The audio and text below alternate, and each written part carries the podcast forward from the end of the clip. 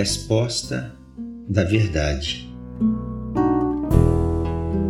O texto que hoje leremos a nossa meditação se encontra em Gênesis, capítulo 2, verso 24.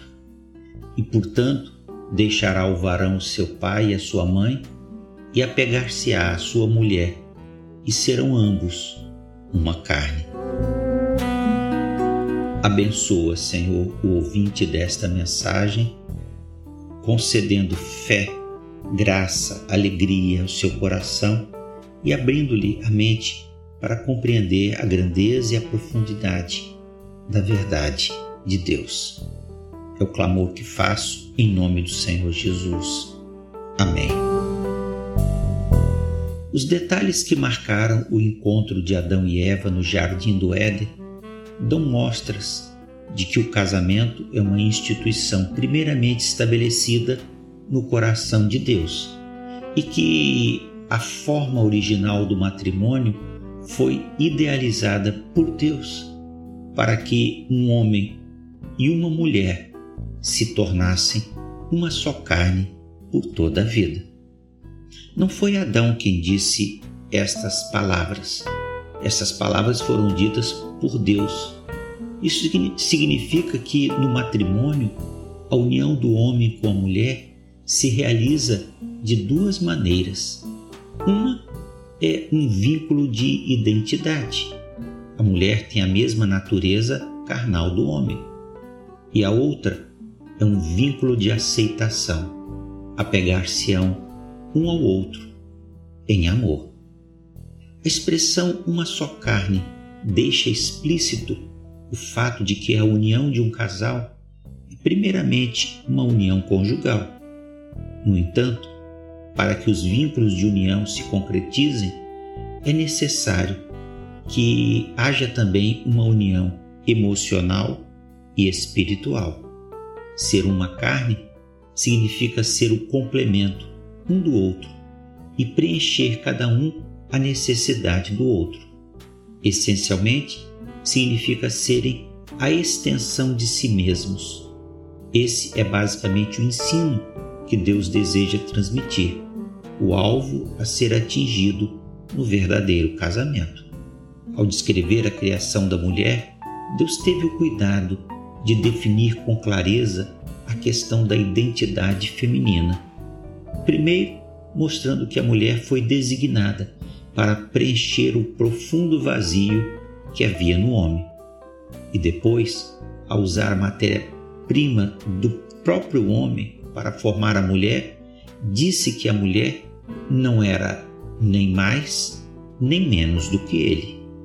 Caso Deus usasse novamente o barro para formar a mulher, o homem poderia alegar mais tarde que ela seria inferior a ele porque foi uma segunda criação. Assim, desde os primeiros dias, Deus deixou muito clara a questão da identidade e da posição de igualdade da mulher no contexto do relacionamento familiar e no compartilhamento das atividades sociais com o homem.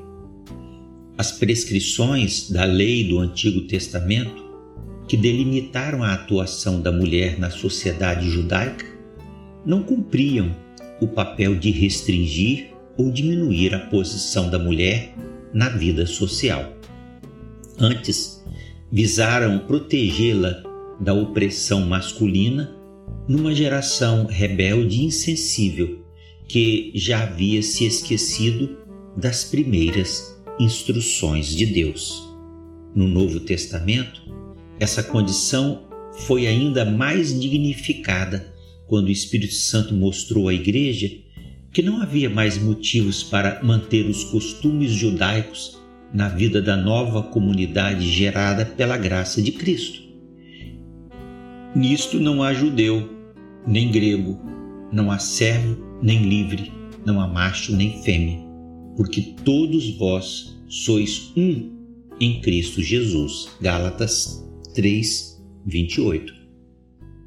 Infelizmente, o mau uso das Escrituras, a influência do pecado ao longo das gerações e os mitos, as lendas criadas pelos, pelas ideias preconceituosas dos homens, geraram a noção de inferioridade da mulher na sociedade e o conceito do sexo frágil, que nada tem a ver com o ensino bíblico. Em toda a palavra de Deus, a mulher é vista como um testemunho vivo do amor de Deus pela humanidade, ao prover companhia e comunhão ao ser humano criado segundo a imagem de Deus. Assim, tanto o homem como a mulher são elevados ao topo da criação e apresentados ao mundo como herdeiros diretos de Deus para dominar e governar a terra. Juntos, o homem e a mulher, uma só carne, objetos da atenção e do desvelo de Deus, tornam-se aptos a compartilharem do mais elevado bem que qualquer criatura jamais poderia desejar, a imagem e a semelhança do Criador.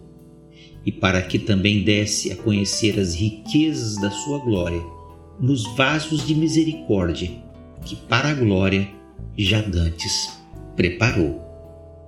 Que Deus o abençoe.